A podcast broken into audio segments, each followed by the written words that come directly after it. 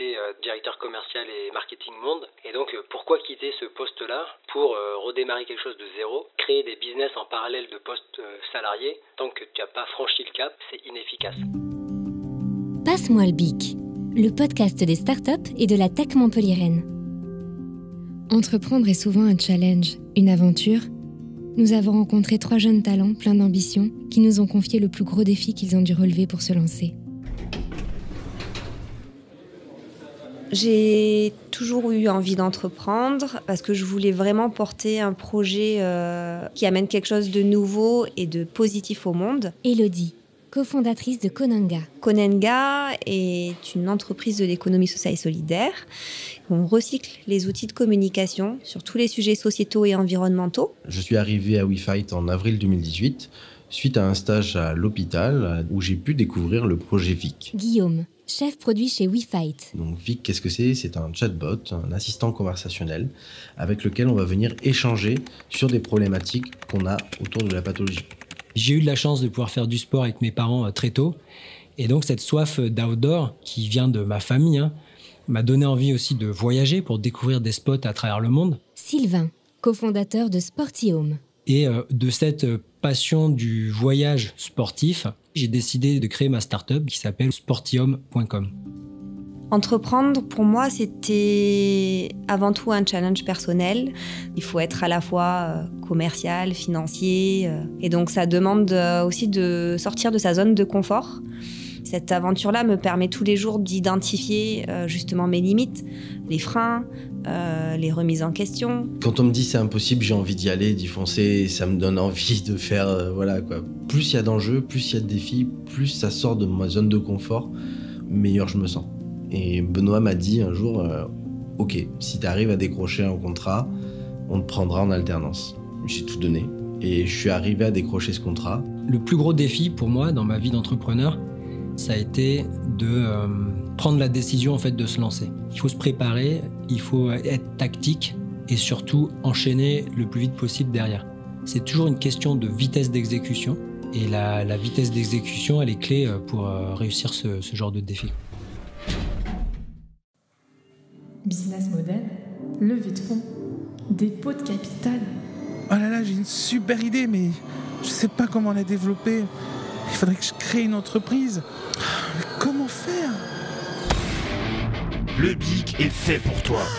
Grâce au BIC, rencontre des super business angels. Ils vont faire décoller ta startup jusque sur la lune.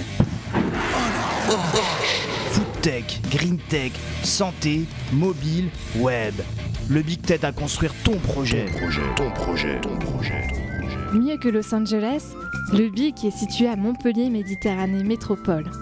Proche de la mer, des vignes et du soleil, nos sites d'hébergement vous accueillent dans plus de 10 000 m2 de bureaux exposés plein sud, au cœur de notre parc d'innovation. Big, c'est 750 entreprises accompagnées, 200 projets en cours d'incubation et un taux de réussite de 90%. C'est incroyable Ouais, mais ce n'est pas tout. Écoutons ça Écoutons ça Écoutons ça Hello, yes Je suis Frédéric. J'ai créé une entreprise avec le BIC. C'est un très bon tremplin qui permet d'avoir une visibilité de la métropole à l'international, avec des accompagnements spécifiques, vraiment utiles pour le développement de ma startup. Stratégie de développement, aide à la levée de fonds, introduction dans les réseaux d'affaires, une offre pour toi. Elle favorise l'émergence des techs championnes sur ton territoire. Alors, joins-toi à nous. Waouh, merci le Bic Je me sens décollé grâce à toi Si toi aussi tu veux candidater, contacte-nous au bic.montpellier3m.fr. Plus d'informations sur notre site web www.bicmontpellier.com. Hello Emma, un podcast sur les startups de Montpellier, ça te dit? Les startups, euh, les boîtes avec euh, les petits jeunes en sweat à capuche qui disruptent la tech entre deux brainstorming et une partie de baby-foot, c'est ça? Ah mais moi j'adore l'esprit startup, j'adore le baby-foot. Hein.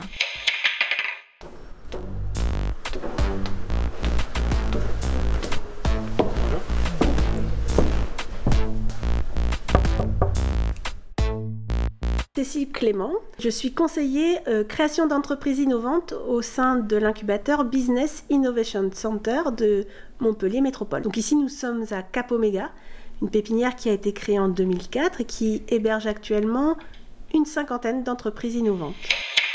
Pour rentrer au BIC, les critères principaux, c'est de porter un projet innovant, une équipe qui l'apporte et un petit niveau d'avancement. Nous ne rentrons pas en incubation des projets qui sont au stade de l'idée. Il faut avoir plus avancé que ça et avoir déjà un proto, une preuve de concept, une petite maquette.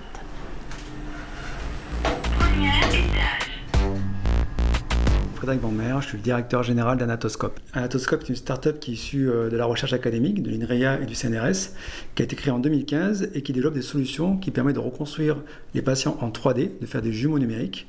Et à partir de ces jumeaux numériques, on va pouvoir concevoir et simuler des prothèses et des orthèses qui seront ensuite imprimées en 3D. L'intérêt qu'il y a à, être présent sur un, incubateur, c'est l'accompagnement par rapport au fait qu'on est plus visible, notamment plus visible par rapport à des investisseurs. Et ensuite, derrière, c'est euh, la capacité aussi de pouvoir être élastique. C'est qu'en fait, ici, les bureaux, vous avez vu, sont tous pareils. Et donc, on peut grossir, euh, réduire en fonction des problématiques de l'entreprise. Et nous, en fait, on a commencé avec un bureau au bout du couloir et là, on a pris tout le couloir. C'est aussi important pour un start-upper, en tout cas pour une start-up, c'est arriver à pivoter assez facilement ou en tout cas à adapter sa solution par rapport aux besoins. Qu'elle ait conscience de sa brique technologique, de sa solution technologique et que euh, parfois elle ait la capacité de pouvoir la faire pivoter pour l'amener sur d'autres marchés qu'elle n'aurait pas vu au début. Et souvent, des fois, ça devient le marché. Voilà. C'est ce qui nous est arrivé, nous, dans le domaine de, l'imagerie, de la reconstruction 3D, des, jumeaux numériques. On voulait faire des jumeaux numériques pour l'imagerie médicale. Et en fait, ce n'était pas le marché. Le marché, c'était la prothèse.